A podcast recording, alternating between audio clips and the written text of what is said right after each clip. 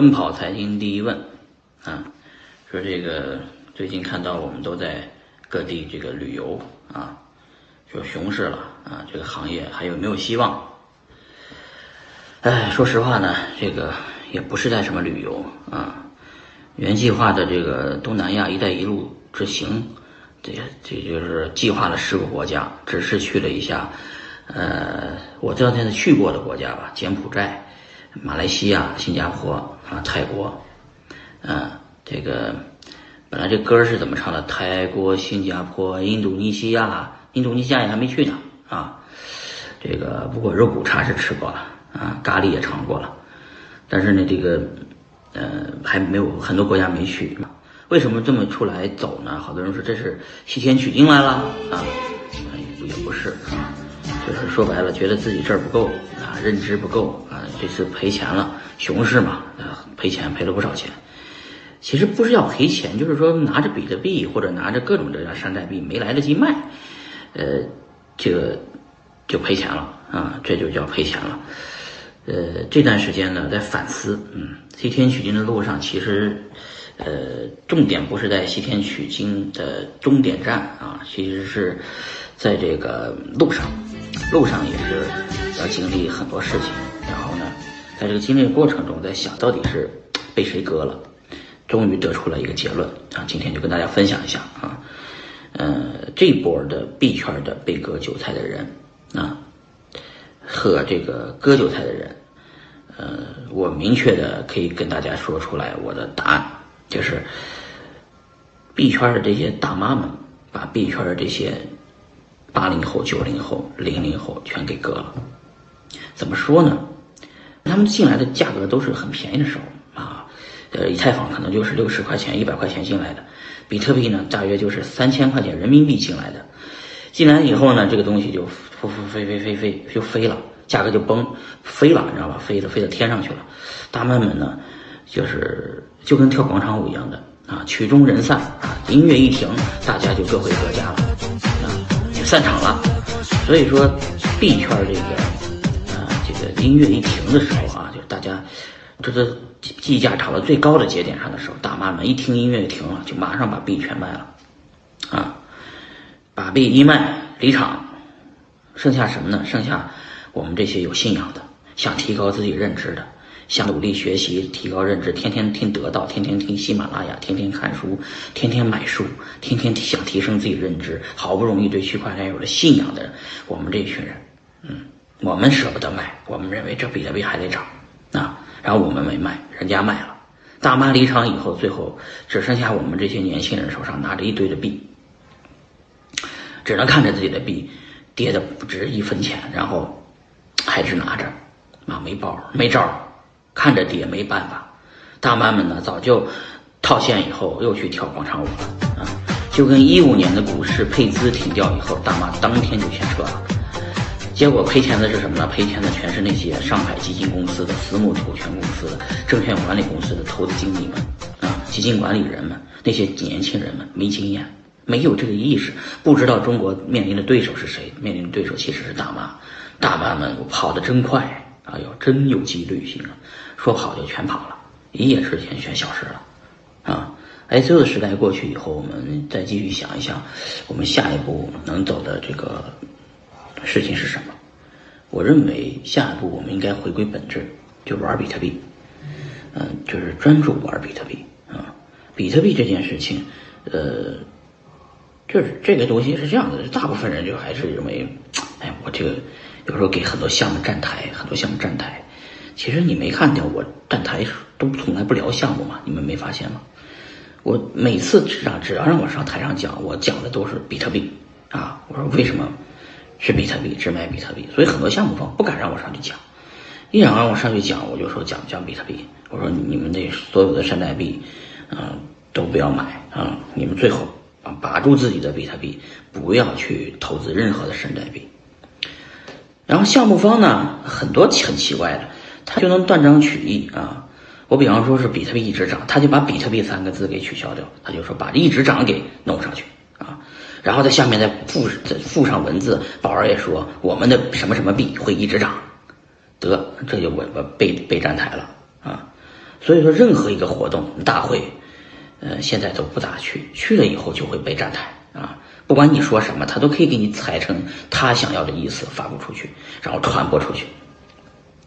现在也没办法，有时候我这人也比较客气，就是别人说哎合张影吧，就是这这有时候在大会门口就被大妈就围了，围了以后就一个一个大妈就来拍照拍照拍照，我说拍就拍吧。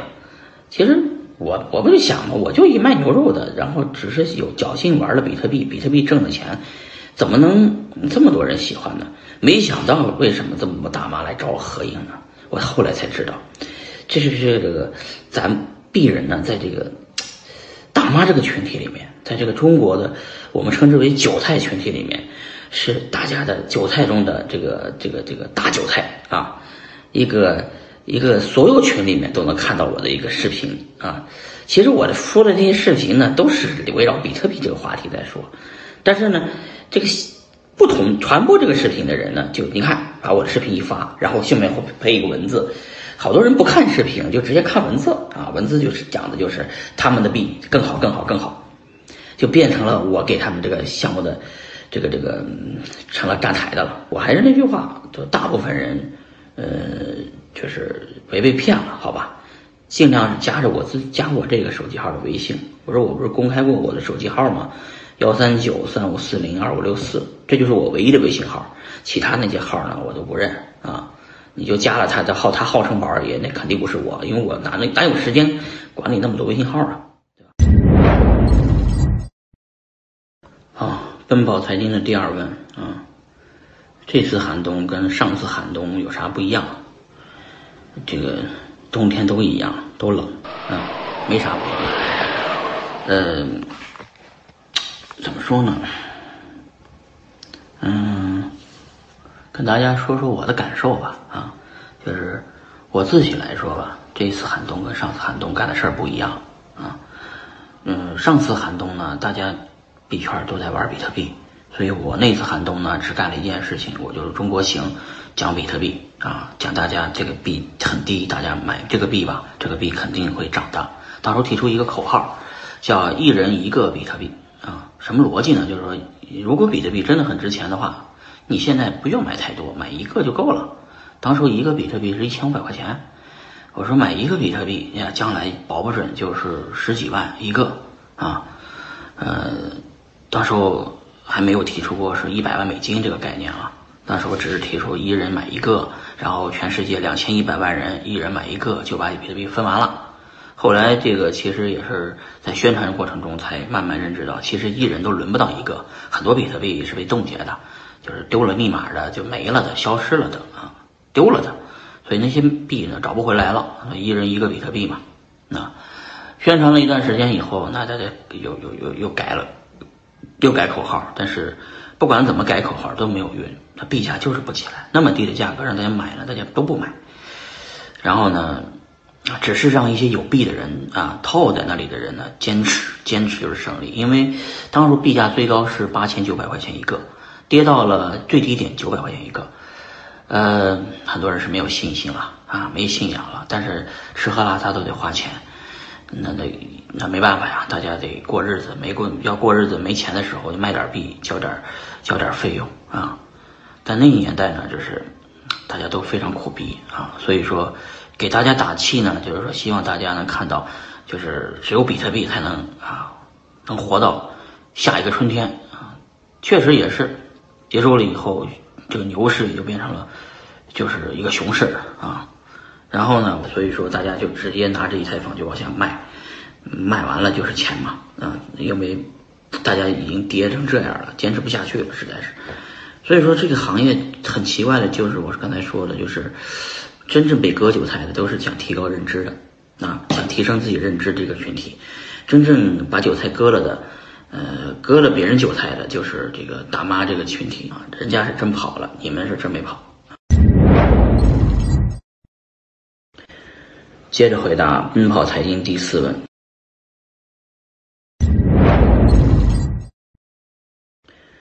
接着回答奔跑财经第四问，就九四以后这个政策。啊，这个以经营部加紧啊，还有各种各样的监管啊，不允许开会啊，不允许这个，呃，不允许开会了，不许推荐会了，不许叫区块链了。其实呢，这事儿这么理解啊，我认为，呃，现在确实没什么项目可投，大家呢就别去参加这个会那个会的，你就你就关注比特币就行了。各种币不是都都现在看都啥也没做出来吗？是吧？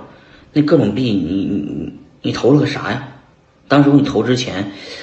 就是觉得，哎，这个币只要能买到私募份额，呃，上上了交易所就涨。那个阶段其实就三个月，那个那个过去以后，就完全就没市场了，对吧？所以说呢，我认为，啊，这个现在不管是什么币，什么推荐会，什么乱七八糟的东西，即使你去了，你也就看看而已，别下真金白银的去投，尤其是别把你的比特币给对方。啊，或者把比特币换成以太坊，甚至换成狗不是狗狗币啊，去投资别人啊。反正我的建议就是，你拿着比特币就行了。他为什么很多币圈的很多人呢，都都都想 all in 呢？都都在这个事情上，这个忍不住去加仓，忍不住去借钱，忍不住去呃搏一把呢？而且在山寨币上亏得你死我活的。主要的原因是什么呢？主要是大家对这个认知啊。不清不清楚啊，就是我认为的主要拿着比特币长期你就有机会回本。如果你不是拿比特币，拿一些各种各样山寨币，我觉得风险巨大。就这么说吧，如果熊市结束进入牛市了，要涨也是比特币先涨，轮不着山寨币先涨。如果山寨币能涨，比特币肯定跟着涨，对吧？所以说你回归本质看啊，比特币现在占整个数字货币总市值的百分之六十。百分之六十，知道吧？原来这个比特币占到百分之多少呢？只占到百分之二十五啊！再往之前，比特币占多少？占百分之九十，知道吧？所有山寨币加在一起只能占百分之十的市场份额，而比特币一个币占百分之九十。这中间山寨币爆火呀，爆炸，市值暴涨，这个时候比特币被缩水成了占整个数字货币总资产的百分之二十五。现在呢，回归了，接近百分之六十了。现在是百分之五十八点八啊，如果再涨就百分之六十多，对吧？百分之七十多，最后回归本质，比特币占总个数字货币的市值的百分之九十啊，这是我们呃我们币圈老人的一种心态。所以说在币圈呢，其实我们玩来玩去就玩比特币，其他币没什么应用。比特币唯一的应用也只有一个功能，就是就是各种各样有钱的人他买成比特币。变成自己的钱包里的一个数字啊，他就把资产就藏起来了。举个例子，那最近有很多人去那个美国开银行卡，去什么瑞士开银行卡啊，去去去去为什么呢？因为原来在香港开银行卡吧，钱都放香港，知道吧？现在呢，A 一听说中国政府也 CRS 还是 CSR 的什么的一个说要是就是全球征税的一个制度出来以后，中国的一些富人放在香港的钱就觉得不安全了，他要么放到。他说：“这个钱我要挪到美国去，在美国开个银行卡，因为美国跟中国没联网，知道吧？所以你就想想这个有钱人什么心态？全中国有钱的人就那么些，而且干什么的，但我也不说了，大家也都知道啊。他们这么多有钱人的钱，他们一一般情况下，他们不会放弃中国护照、中国中国国籍，所以他们一定是被征税的对象啊。所以他们得原来把资产放在海外的资产，现在这个时候就在大量的买入比特币啊。”呃，就是这种资产呢，呃，没有税收啊，因为比比特币最主要的问题是它有一些隐秘性，知道吧？所以说我从这个一个这个这个建议来说，中国央妈应该是继续加强对比特币的监管，让这有钱人吐点血出来，不能把钱全啊买成比特币，要尽快对他们进行征税，他们银行卡上的几亿几百亿那钱尽快要登记落实政策啊。呃，到时候呃，就是我们说是不能说杀富济贫嘛，这话说的不对啊。反正就是说，还是应该呃给给给给老百姓个交代啊，让有钱人多交点税，没错儿啊。